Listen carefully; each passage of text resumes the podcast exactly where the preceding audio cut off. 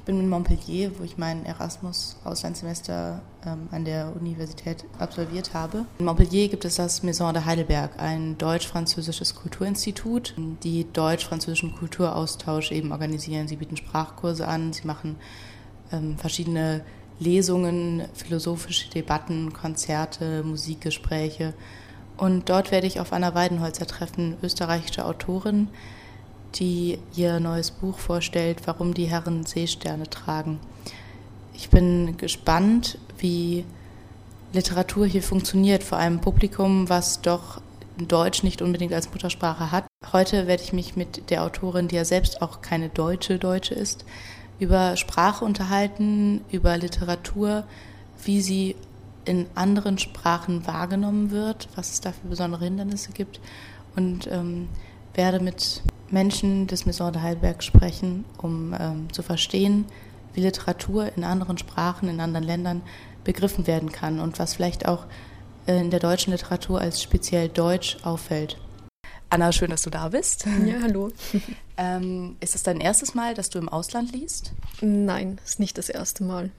Also vor kurzem war ich in, in Norwegen. Ähm, ich war in China, Thailand, und nach Bulgarien, hm, Slowenien, Tschechien, Deutschland, Schweiz. Und äh, deine Bücher wurden dann auch immer in die jeweiligen Sprachen übersetzt. Also heute zum Beispiel wirst du auf Deutsch lesen, ähm, mhm. aber zum Beispiel auf Norwegisch gibt es dann ein Buch von dir auch? Nein, es ist, nicht, es ist noch nicht übersetzt. Also okay. das war dann meistens im Rahmen von ähm, entweder auf irgendeinem österreichischen Kulturforum oder österreichische Botschaft oder Goethe-Institut. Wie ist es für dich äh, denn dann vor fremdsprachigen oder zumindest teilweise fremdsprachigen Publikum zu lesen? Ist das für dich vom Gefühl her anders? Ähm, gibst du dir da besonders Mühe, irgendwie ähm, anders vorzulesen oder hast du das Gefühl, dass die Reaktionen ähm, vor fremdem Publikum eine andere sind? Hm. Ja, es ist jedes Mal spannend mit Publikum. Also weil man auch nie, ich finde es auch spannend, der Unterschied zwischen Österreich, Deutschland zum Beispiel, ähm, wie gewisse Dinge verstanden werden oder aufgenommen werden. Also es ist jedes Mal ein Abenteuer, jedes Publikum. Hast du da ein Beispiel zu, zum Beispiel jetzt im Vergleich Österreich-Deutschland? Ja, ich glaube, der Humor ist ein bisschen ein anderer. Ähm, sprachlich natürlich auch. Es sind auch immer wieder Austriazismen in meinen Büchern drinnen. Ja. Du hast dein Studium mit einer Arbeit über interkulturelle Literatur in Bosnien-Herzegowina abgeschlossen. Mhm. Ähm, was ich erstmal sehr spannend finde. Wieso hast du dir Bosnien-Herzegowina ausgesucht? Grundlegend einfach aus Interesse. Ich habe damals das Buch von Sascha Stanisic gelesen, den Debütroman. Ähm, und ich fand das Buch einfach toll und, und dachte, dass ich in die Richtung einfach was machen möchte mit, mit Autoren, Autorinnen, die in Bosnien aufgewachsen sind und dann geflüchtet sind und aus dieser Erfahrung herausgeschrieben haben in einer neuen Sprache dann. Ähm, was für eine Stärke, also jetzt auf interkultureller Ebene, schreibst du Literatur zu oder kann sie einen interkulturellen Charakter haben? Ja, also ich glaube schon. Ich glaube generell ist die, die Stärke von Literatur einfach, dass man, dass man Geschichten erzählt und dass man Menschen zusammenbringt und ähm, Dinge auf einer Weise vermittelt, die man jetzt mit anderen, auf anderen Ebenen vielleicht nicht so ähm, erreichen kann. Dass ich einfach Sachen greifbarer mache, Bilder vermittle. Auch auf politischer Ebene? Ja, auf jeden Fall. Mhm, ja. Wenn du selber schreibst, würdest du sagen, du hast einen ähm, bestimmten Punkt, der dir wichtig ist zu vermitteln? Also bei mir ist es so, ich habe zuerst immer ein Thema, über das ich irgendwie, das mich interessiert, dass ich, wo ich mir denke, okay, da möchte ich jetzt was dazu erzählen oder mich näher damit beschäftigen. Und ähm, damit geht natürlich auch immer so ein gewisser Anspruch einher, dass ich vielleicht irgendwas vermitteln möchte, erzählen möchte, aber es ist jetzt nicht so, dass ich mir denke, okay, das Buch muss auf diesen Schlusspunkt hin hinauslaufen oder dass ich da irgendwo mit dem Zeigefinger drauf zeigen möchte. Also es ist eher so subtil, dass das Ganze dann passiert und ja. Glaubst du, es gibt ein, äh, eine bestimmte Weise, wie Literatur interkulturell werden kann? Was bedarf es, um Interkulturalität zu erzeugen? Ich glaube, Übersetzungen sind auf jeden Fall wichtig. Also das ist mal so der, der Schlüssel, dass man überhaupt ähm, auch, auch, Bücher lesen kann, mit denen man, wo man die Sprache jetzt nicht spricht. Und ich glaube aber auch, dass so ähm, ja, so Dinge wie, wie österreichische Kulturfahren oder Goethe-Institut einfach Lesereisen wichtig sind, dass man sich im Ausland trifft, ins Gespräch kommt und ähm, mit Texten in Berührung kommt, die man vielleicht sonst nicht liest. Wo schreibst du? Hast du einen bestimmten Platz? Also ganz klassisch beim Schreibtisch. Aber der muss jetzt, also zu Hause tendenziell eher. Ähm, zu Hause ist aber auch flexibel. Also ich, ich kann auch gut irgendwo anders mir ein Zuhause einrichten. Also das geht recht schnell. Wichtig ist nur, dass ich einfach Kopfhörer habe und so meine Kopfhörer aufsetze und mich da abkapsle von der Außenwelt. Das heißt, du hörst Musik beim Schreiben? Mhm, immer, ja. Was hörst du da? Äh, ganz verschieden. Also es kommt auch, manchmal ist es so, dass ich ein Lied höre und von dem aus passiert der Text oder dass ich es mir irgendwie für später merke. Es ist aber auch manchmal, dass die, die Musik dann zu den Figuren passt. Also bei Der Winter tut den Fischen gut zum Beispiel ähm, habe ich sehr viel Schlagermusik gehört, was ich sonst nie machen würde und was dann auch teilweise wirklich anstrengend war. Und ähm, auch viel Elvis, weil ein Protagonist Elvis-Imitator ist. Also ich glaube, dass über Musik auch eine Annäherung an die Figuren passieren kann. Mhm. Hm. Aber das heißt, du hast kein bestimmtes Genre oder einen Künstler, der, den du wiederholt beim Schreiben hörst? Hm, nein, es geht eigentlich quer durch, ja. Wobei es einfacher ist, wenn es, wenn es englischsprachige Musik ist, weil dann noch ein bisschen mehr Abstand da ist. Also bei deutschen Texten merke ich, dass es dann manchmal so, ähm, wenn ich es jetzt aktiv höre, einfach zu sehr sich dann in den Text vielleicht irgendwie einmischt. Wobei ich auch immer wieder Zitate aus, aus, aus Liedern nehme und einmontiere. Wie würdest du dein Schreiben in drei Stichworten beschreiben? Es sind immer Themen wichtig, die auch irgendwo einen gesellschaftspolitischen Anspruch haben. Ähm, mir ist es wichtig, wie ein Text erzählt wird, also welche, welche Struktur, welche Form ich dem Ganzen gebe. Und ja, dass es einen gewissen Rhythmus hat, der für mich stimmig ist. Um es auf drei Worte reduzieren, ähm, muss ich es auf drei Worte reduzieren? Mal gucken, ob du es schaffst. ähm, Gesellschaft. Gesellschaftspolitik, was war das zweite? Struktur und ähm, Melodie. Hat sich deine eigene Sprache durch das Schreiben verändert? Mm, ja, ich glaube, es ändert sich ständig im Schreiben. Also ich glaube, beim Schreiben ist so eine ständige Weiterentwicklung einfach da und um, ähm, insofern ja. Und ich glaube, es ist auch wichtig einfach, dass man sich immer wieder so den, quasi den Teppich wegzieht im Schreiben und ein Stück weit neu beginnt oder sich neu ausprobiert. Ja. Ähm, würdest du deinem immer gleich bleibt.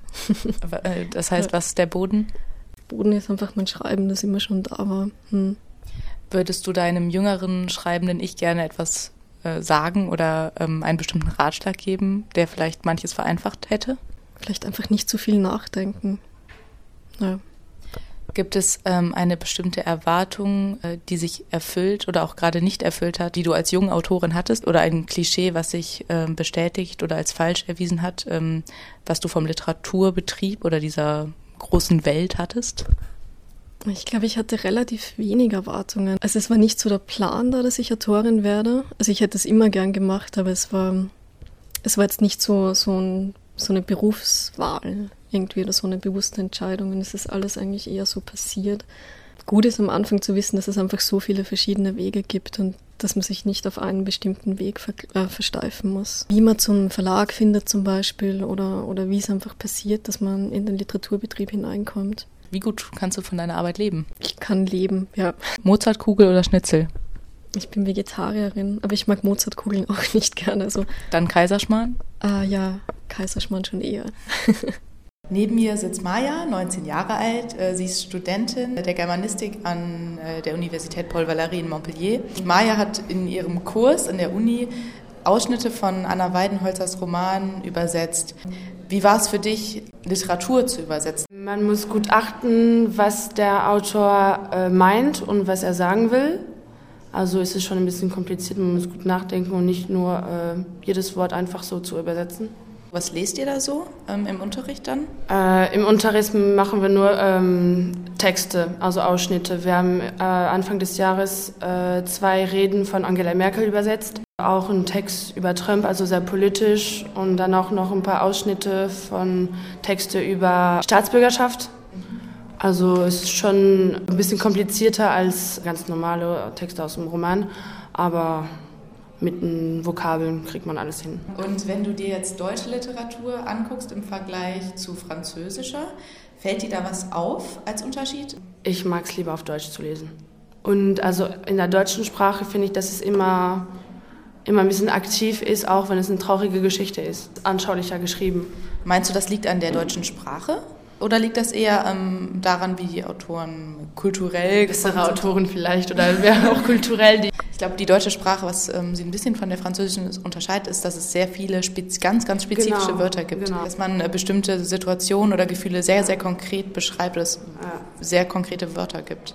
Ähm, das fällt mir im Französischen auf, dass ja, es ja. manche Worte in sehr verschiedenen Nuancen mhm. ähm, existieren. Genau, ja, ich glaube, das könnte es auch sein. Okay. Jetzt nach der Lesung äh, sitze ich hier in den Räumen des Maison de Heidelberg mit äh, Sabine Fox, die hier im Maison de Heidelberg den Lesekreis leitet und zwei Teilnehmern äh, des Cercle Littéraire. Schön, dass Sie da sind. Ähm, Sabine Fox, wie würden Sie Ihre Arbeit hier im Haus beschreiben? Wir treffen uns einmal im Monat und sind jetzt schon bei unserem über 100. Buch angekommen. Wir haben also ganz gemischte Literatur. Ich sage Ihnen mal gerade so ein paar, das für unsere Lieblinge waren. Das war also unser absoluter Hit ist der Alain-Claude Sulzer, dann Robert Seethaler, Maxim Leo fanden wir alle sehr gut, Matthias Jocke und dann auch leichtere Literatur wie äh, Daniel Glattauer fanden wir sehr gut. Und es geht folgendermaßen, jeder von uns hat ein Buch gelesen, das gleiche Buch gelesen, und wir sprechen darüber. Und zwar sehr spontan, jeder sagt, was er denkt. Ähm, sehr chaotisch manchmal. Es ist ganz offen, wir haben keinen, keinen wissenschaftlichen Anspruch. Mhm. Jeder soll sagen, was er denkt. Und ähm, der Lesekreis besteht aus Deutschen, also aus deutschen Muttersprachlern, mhm. sowie aus Franzosen, die Gemischt. wahrscheinlich ein recht hohes äh. Niveau an Deutsch haben. Gibt es da besondere äh, Probleme, die auftauchen, wenn man in sich zwar zwei recht nahen Kulturen äh, sich unterhält, aber doch ähm, mit verschiedenen ja, Sprachen umgehen muss? Nee, ich finde, dass es ganz gut geht. Wir hatten noch zwischendurch mal versucht, das Deutsch und Französisch zu machen und das mhm. klappte nicht. Also halb Deutsch, halb Französisch, das war ein Chaos. Das ging nicht.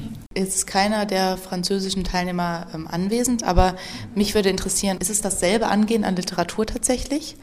Oder ähm, gibt es Punkte, wo die Franzosen vielleicht auf ähm, bestimmte Punkte der Sprache oder des, der Erzählweise stoßen, die Ihnen auffällt. Ich habe jetzt vorhin äh, mit einer der französischen Studierenden gesprochen, die die Passagen übersetzt hat und sie sagte, dass ähm, sie deutsche Literatur zum Beispiel im Vergleich zu französischer sehr viel ähm, kurzweiliger findet.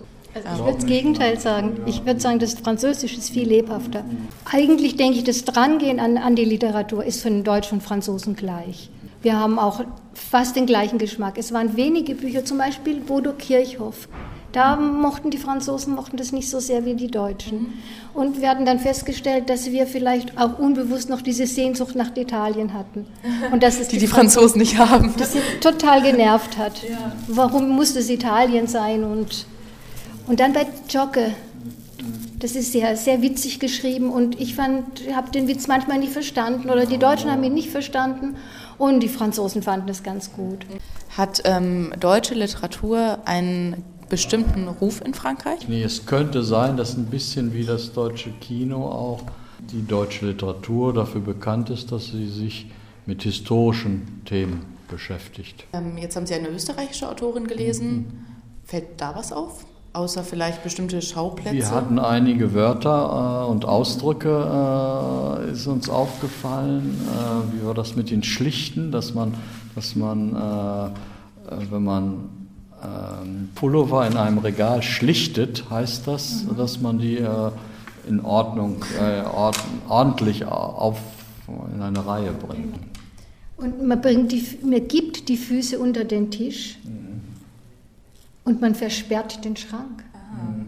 Also wir schließen ihn ab und da wird er versperrt. Die Autorin hat vorhin auch selbst erwähnt, ähm, dass sie es auch ganz seltsam findet, wenn dann äh, Deutsche ihr Buch vorlesen weil es dann wirklich auf so Nuancen äh, ankommt für sie. Also allein, weil sie sagte, wenn sie schreibt, sie schon diese Lesestimme im Kopf hat und sie das natürlich in der österreichischen Stimme im Kopf hat mhm. und sie sich das auch selber vorliest und sie es dann zum Beispiel ganz befremdlich fände, wenn der Leser stand, statt äh, wie es im Österreichischen ins Café gehen.